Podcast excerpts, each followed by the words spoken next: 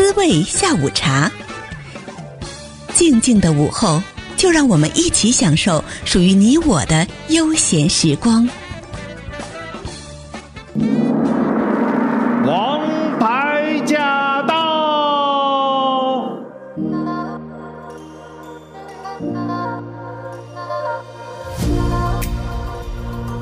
欢迎收听《王牌驾到》，我是晶晶。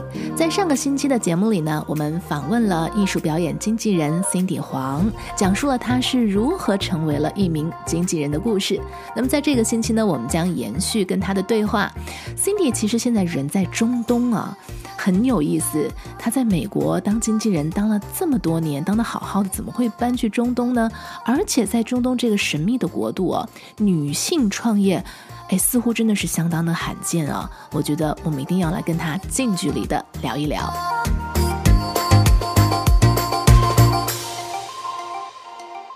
其实 Cindy 姐姐她是去到了，她现在其实是在中东，她去到了中东继续发展她的事业，又是女性创业，所以呢，接下来我们就想聊聊，你说为什么从美国好端端的搬去了中东？我都是这样，怪我，怪我先生，也不能，其实也不能怪他啦。我他是因为他是工程师，然后当时就被聘请了一个美国公司，他们刚好在沙乌阿拉伯，就是 Saudi Arabia，嗯，他们有一个大工程，嗯，然后他就问，就是来 recruit 他，那问他说有没有兴趣。嗯，然后那时候其实他就是那时候我刚好那时候这很很我还记得印象很深刻，我就刚好在忙着在电脑前面，嗯、然后他突然就问我一句说：“嗯，你你觉得去那个 Saudi Arabia 怎么样？” 然后我可能因为我在忙，我就是随便的回他一句，就是说。嗯 OK 啊，没问题啊，反正就因为我因为我的心里底想说，这应该不可能的事情，嗯，不可能，It's impossible，There's no way。然后隔了隔了好像一个月多后，嗯，他居然说他们对方公司要要来 interview，嗯，我说哦，OK，可是心里的底还是说应该不可能。然 后 interview 了好像有两三次吧，嗯，结果呢，就又又过了隔了差不多一个月，又说，哎、嗯欸，我被录取了，我要去 Saudi 了。然后我就心里想说，哈，那你可以说，哎、欸，那你去就好，你去就好。我其实心里没有，我我没有这样子讲，但是有一点还在那种 denial 的那种过程。然后那时候他，因为我们的，因为他就跟我们讲说，这个是所谓的 family status 的意思，就是说我们可以，就是这个是让全家可以一起过来的。嗯。那我的心里想，就是因为这种东西毕竟还是家里还是要一起嘛。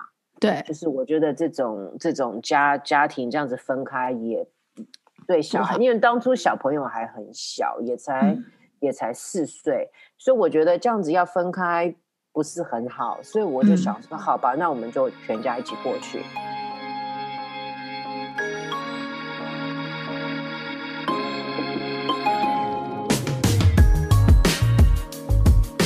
所以去到了中东，还是照样发展事业。就去去去的时候，刚开始还是跟之前那家公司在做。然后，可是也是 maybe 因为 again 就是 timing 啦。我觉得那时候 timing 也觉得差不多说好，那已经跟那之前纽约公司已经有十年多了。那我想要换一个新的环境，嗯，也是因为刚好又搬到中东去，我就觉得说这个是一个好的机会，跟之前的公司说，那我们是不是就就就我我就先离职一下。那那时候刚好就在思考说我，我嗯，我接下来要干嘛？但是因为我想说、嗯、，OK，那我先到了中东，先 settle in，因为真的整个环境是完全不一样，你看到的、你听到的都完全是不一样。所以我我那时候我我记得我是三月三月的一五年去，那。暑假就打算要回去纽约，anyways，因为我、嗯、我想说暑假就因为那边很热，那大部分的暑假的那些太太们都会带小孩子回家去过暑假，嗯，然后想说趁那个暑假我就回去离职，啊、um,，我还没回去纽约的时候，就是还没回美国的时候，嗯、就有一家新的公司就来找我了，哇，工作运好好。就就有公司来找我了，然后他就问我说：“嗯、那你有没有兴趣跟我们做，跟我们上那个一起加入我们的团队？”嗯，那他知道我在东公那个我，他知道我在中东，中东嗯，那他们公司也觉得说，因为他们整个团队也是那时候就已经是 remote，没有在。实那个没没有实体的办公室，所以大家都是在家里工作上班，然后每几个礼拜就会那个聚集在一起，嗯、然后就是每个礼拜都要开两三次会议这样子。嗯，um, 那他知道我在中东，他就觉得说这个是一个很好的一个地区，是不是希望我可以来帮他们开发这个这个市场？嗯。好吧，那我就也来试试看。嗯，我的态度永远就是 Why not？嗯，那对，嗯，很好，勇于挑战与尝试。嗯，对啊，对，然后也是后来就跟加州这家公司也待了差不多两年多。那之后我就觉得说，嗯，差不多时间了。嗯，是不是要自己？自己出来做，因为你这两年之间，我就发现说，因为有时差的问题，嗯，um, 中东跟加州就差十个小时，有如果有有 daylight saving 又差十一个小时，嗯，那你这种这种工作上的一些一些进度啦，其实会有十个小时的差差距，嗯，对，所以变成上很多一些沟通上会就造成很多。不方便，我就因为那时候也一直一直有有想法要自己出来，也对，想要自己出来创业，也、嗯、也其实有想了，还没开始的时候也其实有想了差不多三到四年了，但是一直都没有这个勇气，嗯，一直鼓起不这个，一直没有办法鼓起这个勇气出来自己创业，嗯，后来也是因为那时候有人找我说，那是不是要来？他他就问我说：“那那你想要自己出来做的话，你跟我讲。有人想要投资我，嗯啊，um, 那时候因为我父母都是做生意的，嗯，然后我就刚好跟他聊到这件事，我就跟就跟父母商量，然后他就说：嗯，你要想想哦，你你自己要出来创业，这个你们这个行业其实你要的金额不是说真的很大，可是你又要有人来投资的话。”你变成就是从一个坑跳到另外一个坑，因为你投资的人要给你这个钱，嗯、你就得听他的。对，那你还不是就跟去上班一样，没什么两样，你就是要听老板的。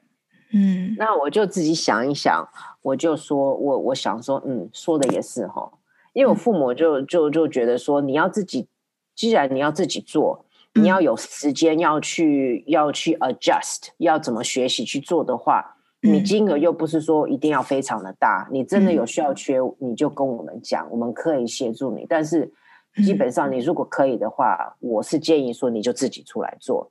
那我就想说，好吧，那我就我就我就豁出去了。那时候我的心态就是豁出去了，然后我也没有投资人，我就自己这样子，就是我的积蓄就自己这样子丢进去，然后就开始了。很好啊，很好啊。然后那时候的理念，我就想说，好，我美国市场，我先把它放弃掉，我先不要去做，嗯、因为真的就是我我我，因为这种东西就是我们做这个行业。你一定要去了解市场，你要了解市场，你就必须得在那个市场。那我、嗯、我知道，我近几年来我不可能一直长期住在美国，对，所以我如果要再继续做美国，这个会是一个非常辛苦的一件事情。嗯，所以我就转移到这个整个 focus 就放在中东跟亚洲。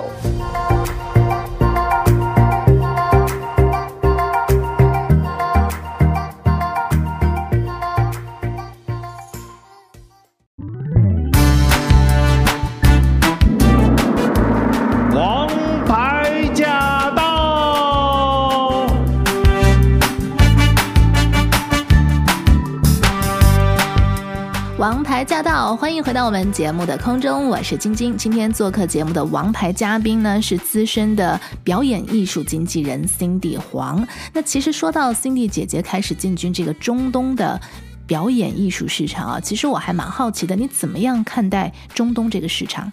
因为我觉得中东是一个很所谓的，可能 maybe 是一个 last 我们所谓的 last frontier，大家还没有去去想到这块地方，嗯、可是。已经有开始有人想要进来了，然后我说，嗯，为什么我不 take advantage？因为我人就已经是在这里了，嗯，对，然后利用我好好利用我我这个时间去去了解他们的文化，去了解他们的他们的音乐，他们的作品，他们到底是在做什么？这个市场要怎么去去运作？嗯，那。当然啦，我是我那时候是一八年，呃五月的时候就正式就是开门了。嗯，那因为有已经有很多，嗯，一八年刚好一一开门的时候，其实就有很多巡演就一直在跑了。嗯，所以我那个时候其实前面一八年跟一九年就一年半，其实就一直陆陆续续的就一直在飞，一直在飞，一直在飞。然后有很多演出，嗯，因为我们做这个行业的，你要排演出都是一年前就排好了，至一年半，一年一年半的，我们就要把整个巡演啊都要计划好了。嗯，那就一年半之后，当然就 COVID 就疫情就发生了。嗯。我们这整个娱乐也好，嗯，我们表演艺术就是所谓的 live performance，其实现在是属于在一个非常不好的，嗯，嗯不好的状态。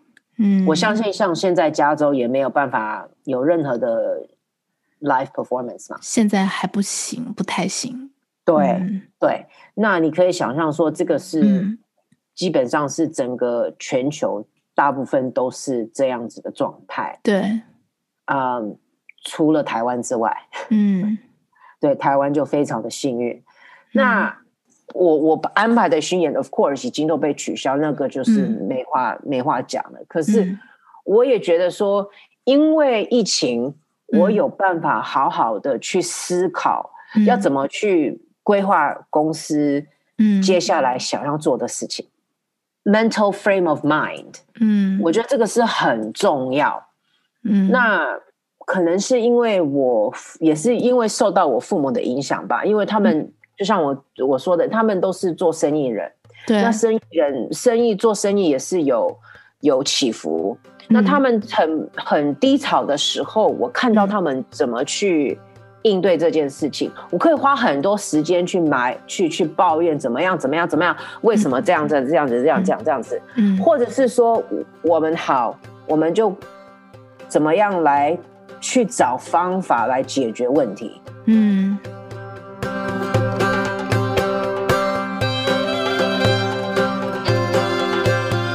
中东真的就是，如果没有去过的朋友，包括我自己也没有去过，嗯，就是会觉得那边文化很神秘啊。然后好像女生出门是不是都要穿那个袍子或者用头巾裹上？然后感觉会不会就是如果会触碰到人家，就很怕会触碰到人家一些禁忌。所以 Cindy 姐姐，你刚去的时候有没有有没有碰过这样的事情，或者有没有一些比较难忘的这些 culture shock？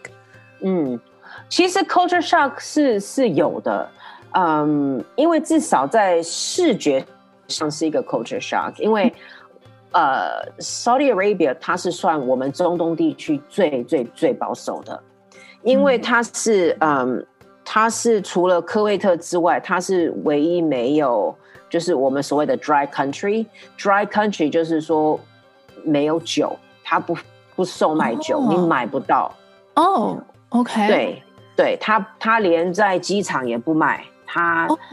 对他跟科威特也是一样，但是他又没有科威特的开放的方式，就是说那时候我刚进沙那个 Saudi 的时候，他是连没有电影院，他、啊、没有任何 live performance 的场所，场所对。所以没有我我，所以我就很大家就就就说，那你那你不是做这个行业的吗？你怎么还可以受得了？就是真的很、啊、很奇怪，你知道吗？就是说你不是做 live performance，然后你不是 entertainment and culture 吗？跟跟来那个 performing arts，就是那时候来就是没有电影，连电影都没有看得到，就是看完全看不到，然后没有没有没有剧院，没有没有 arena。没有音乐厅，什么都没有，因为他那个是所谓的，他们所谓的宗教宗教的法律是说这个是不不允许的。那你能听到的一些有音乐的方有音乐的类似的这些东西，都是跟政府单位的一些节有关系，所以什么什么节啦，他才会有一些现场的表演，但是。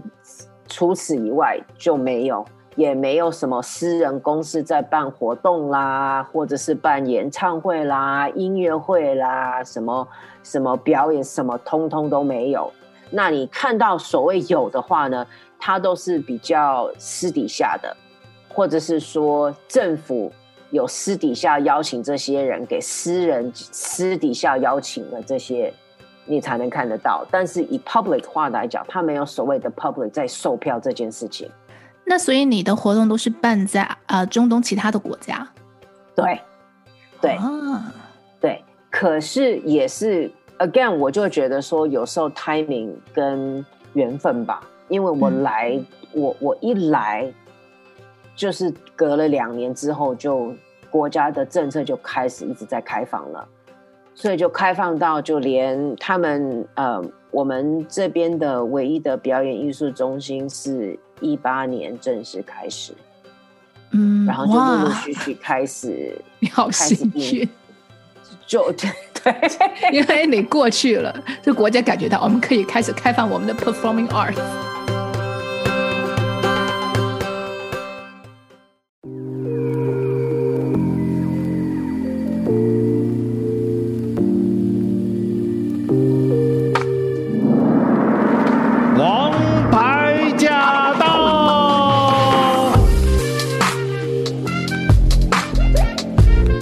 且是不是在中东，在在沙地阿拉伯那边，女性创业是很罕见的？没有，没有。大家其实对、嗯、对我我现在说的，其实只是所谓的 Saudi Arabia，因为大家对 Saudi Arabia 的认知就觉得说，这边的女权完全都没有。女性都没有权利，为都要包头啦。然后那时候我刚来的时候，当然女生也是不能开车啊，大多数的女生都没有在工作。对，所以大家的对 Saudi 那个 Saudi Arabia 的认知就是说，女生完全没有任何的那个发语权。是，那实际上也是呢？实际上，其实实际上对我来讲啦，我是觉得亚洲女孩子。其实的权利比中东的女生还要少，他只是表面上看起来，他们可能一定要包成这样子，但是你问他们，他们觉得说你要叫他们把它拿下来，他们不要，就很像是说我们到了东方人的家里，一定要脱鞋子穿拖鞋，对不对？对，因为我们从小就是被教养到这样子了。对，那你叫他不要穿拖鞋、脱鞋子，这个是很不习惯的东西哦。那对他们来讲，他们包脸包成这样子，就是他们很 comfortable。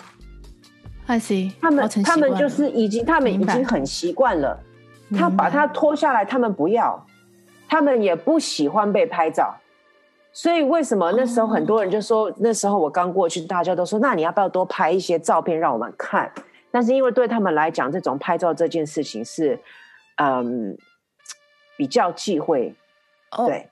所以我会比较小，对他们不太喜欢，不太喜欢被拍照。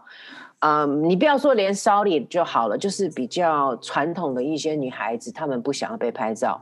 我记得我那时候去了杜拜，嗯，然后在 shopping center 的时候看到一个女孩子，嗯，呃，她穿了一个很漂亮的黑袍，嗯，这袍就很漂亮。黑袍还可以漂亮吗？啊，不就是全黑吗？没有，你要看到那些陪跑的时候，一些设计上可以贵的话，是可以贵到五六百块一件哦。哇！还有上千的哦。它不会上面还会有刺绣吧，或者是？有有，我上次看到就是全黑袍是用刺绣的，就是 lace 的。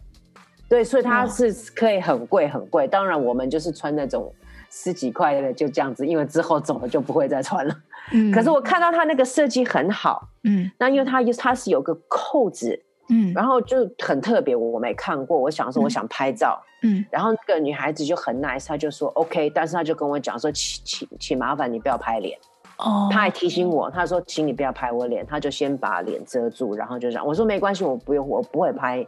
拍你的脸，我只会拍你的那个袍子而已。好，讲到这个脸这件事情，我又有迷思了。有一些地方是只能看到眼睛，有一些是可以露五官，这是有差别的，是不是？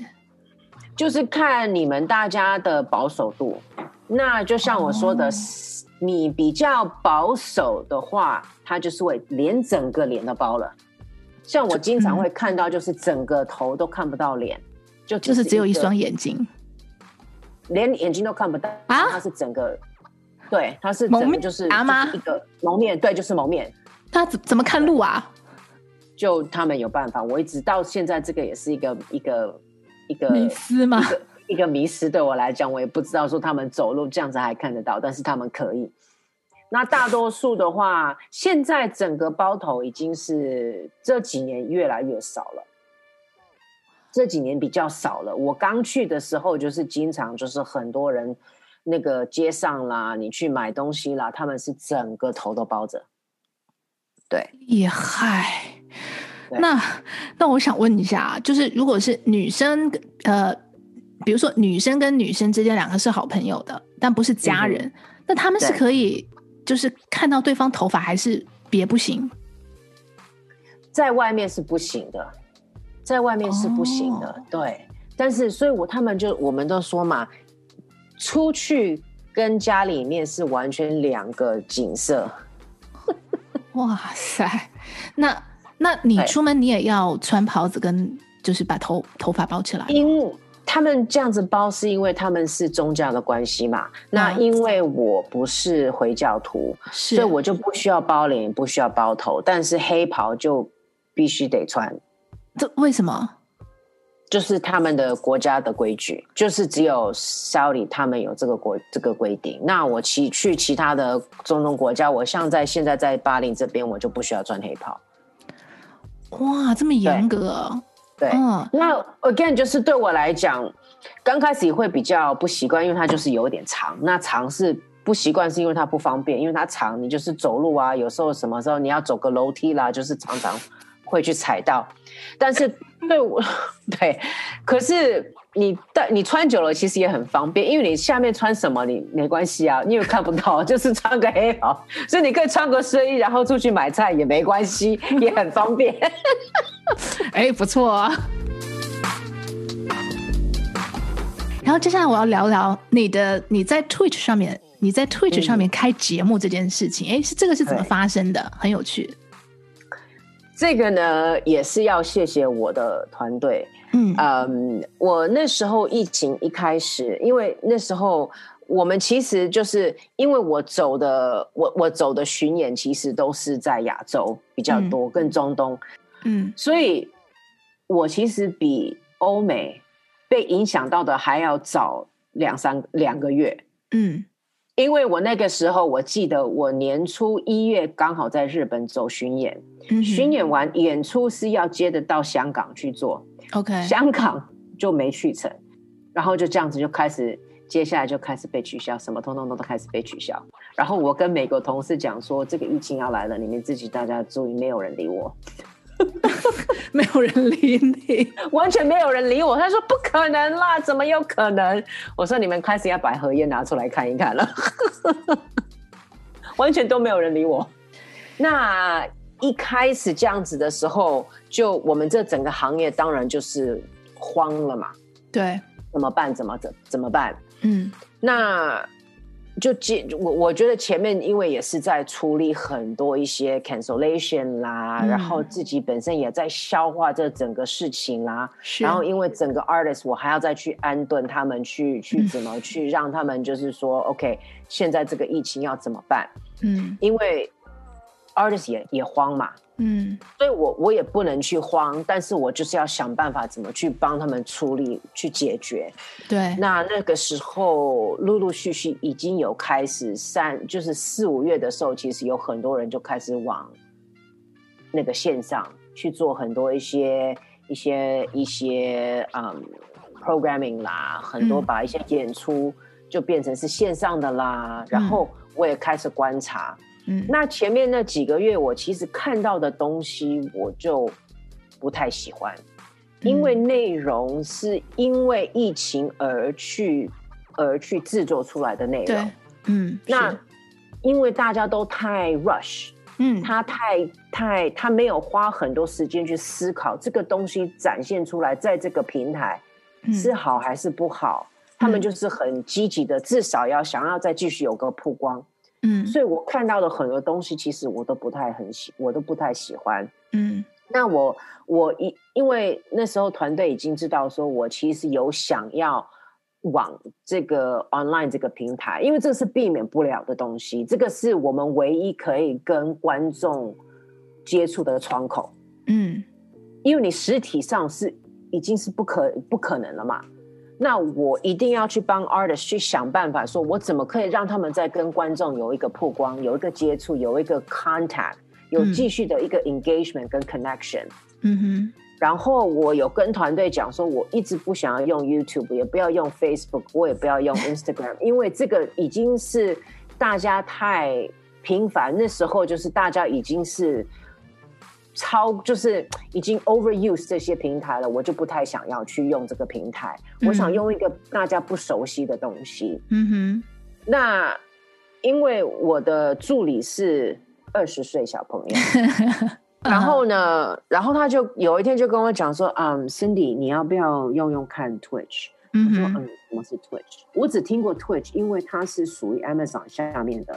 OK，那我是因为我用 Amazon，所以你就会常常会看到 Twitch 这个东西。可是我一直不知道，我也没进去看。那我只知道说 Twitch 它主要的原先开始它是给玩游戏的人去用。对对。那他那那我的助理就跟我讲说，我的同事就跟我说，嗯，可是因为其实这近几年来，这个三四五年呢，很多一些音乐家啦。或者是非非游戏的一些用者都会开始用 Twitch 来做直播，嗯、然后 Twitch 它跟 YouTube 跟 Facebook 是完全不一样的，因为 Twitch 对。就是只有直播，对，你不能你你没有办法 record 然后再上传上去，这个没有，它就是完全就是一个 live streaming 的一个 platform，对，对是，对，然后我就跟他讲说，好啊，那你你你就做一个 proposal 给我看，然后，然后他就就很。就就也很不错，就生出了一个 PPT 给我看，然后我看了之后，我就说 OK，let's go for it。嗯哼，然后，然后我就是六月开始，然后那时候我就跟我就跟我的我的 artist 讲说，嗯，我要你直播的内容不要，嗯，我不要你做一个小时的演出，嗯，我要你做的内容是大家到。到剧院、到音乐厅、到你这些 venue 去去听你演出的时候看不到的东西。哦、oh，I see，很独家的内容。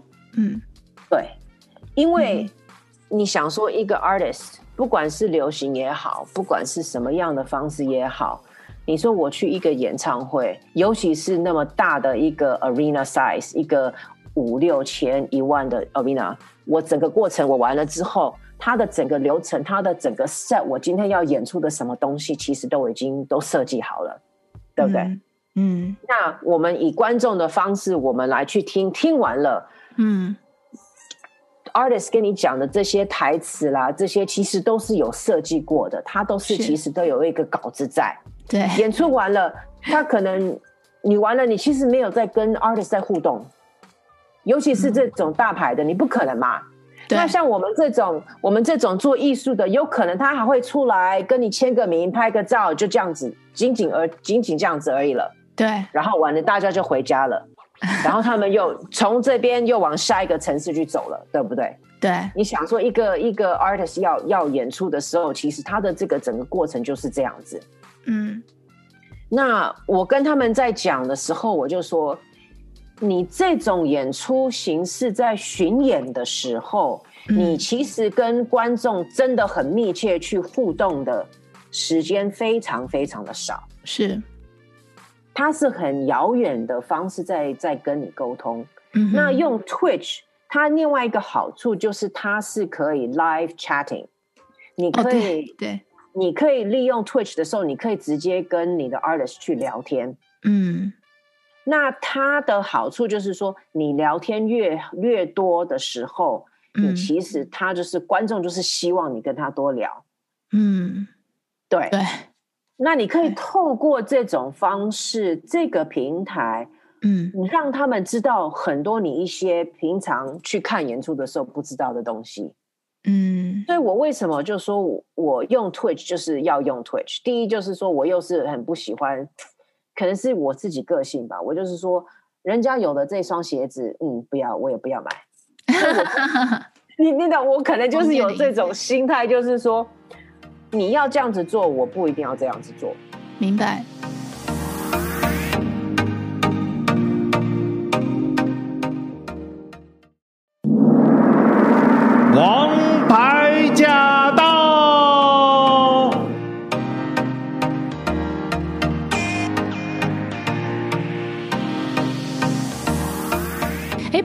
来，其实你除了鼓励你的艺人在 Twitch 上面做节目哦，你自己也开了一个节目哦。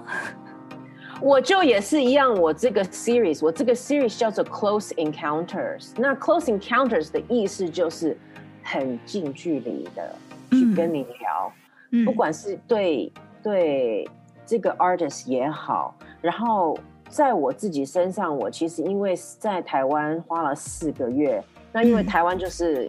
嗯因为疫情控制的很好，所以我就这方面我就可以去做很多事情。嗯、然后我就想说，那我透过我从从台湾开始开始试试看，嗯，那我就想说，利用这个也是 again，它的 title 还是照样，它是叫做 Close Encounters，嗯哼，然后去采访，就是至少。让大家认知一下，说台湾现在的文化产业是在做什么。OK，对。然后我自己的方式，就是采访的方式，其实就是我都说是闲聊，因为、嗯、因为我不太喜欢走很多一些传统的呃采访的方式，就是一定要有一大堆的 question 啦，然后问的那些问题，其实通通都是呃大同小异啦。对，所以。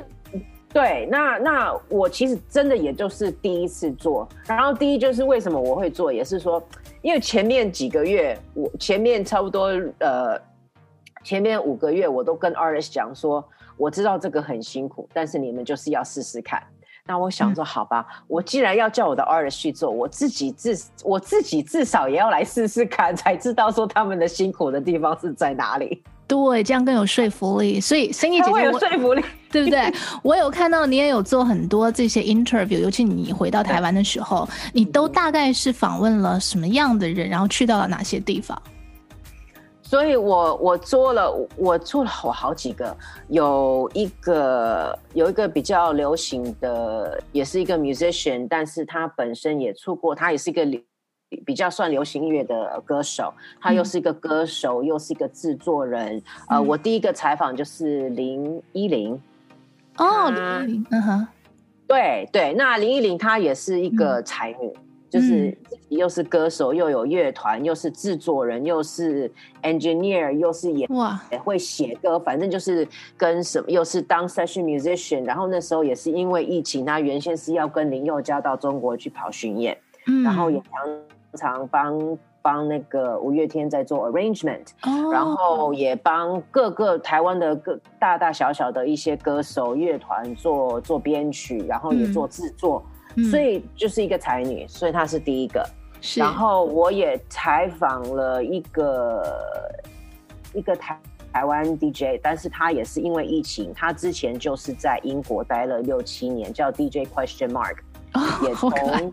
也对，他就对很可爱，然后可是他也是很他的那个背景也很很有趣，因为他是他原先也是学古典，但是他是学长笛的。嗯，他是从古典长笛变成到 DJ，然后也是到了英国去，英国住了六七年，然后因为疫情就搬回来。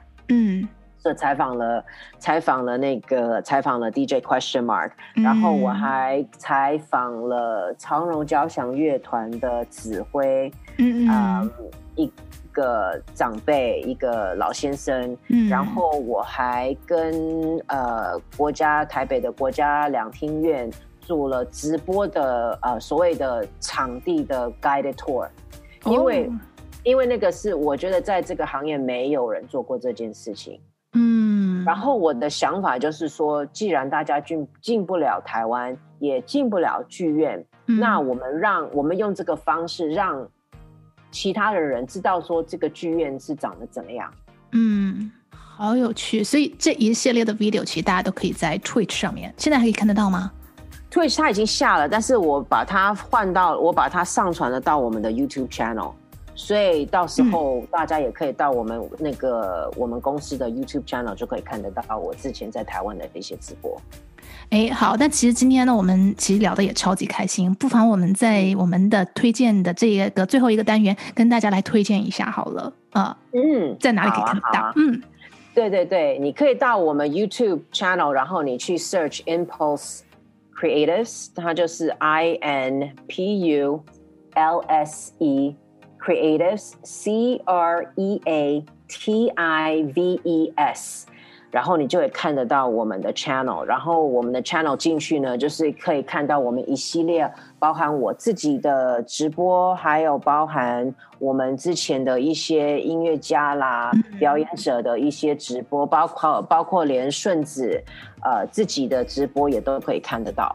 哇，太棒了！所以这个平台大家一定要去关注，里面有尤其是喜欢艺术的朋友。对，如果在 Twitch 的话，你就也是 Twitch.tv。And again，你就找 Impulse Creatives，啊、um，你就可以找到我们的我们的 channel。然后 YouTube 同样也是找 Impulse Creatives，你就可以找得到。啊、uh，也希望你们大家就有机会上来多看一看。如果有任何的 uh, feedback，随时欢迎。因为我自己做直播也是第一次，所以 真的就是完全都没有经验，就是就这样子。也是 again，why not？我的心态就是 why not？你不去尝试，你不知道。所以我也是鼓励很多观众，呃，其实做自己喜欢的是很开心，但是你的坚持也是很重要。对，啊、呃，你不去尝试，你就不知道。所以不要，就是其实不要想太多，真的有时候 就是不要去想太多。说得好，好的，今天再次的谢谢 Cindy，谢谢。谢谢谢谢晶晶，也谢谢所有洛杉矶的呃听众，也祝大家身体健康，然后希望呃有机会真的可以很快回到加州跟大家见面。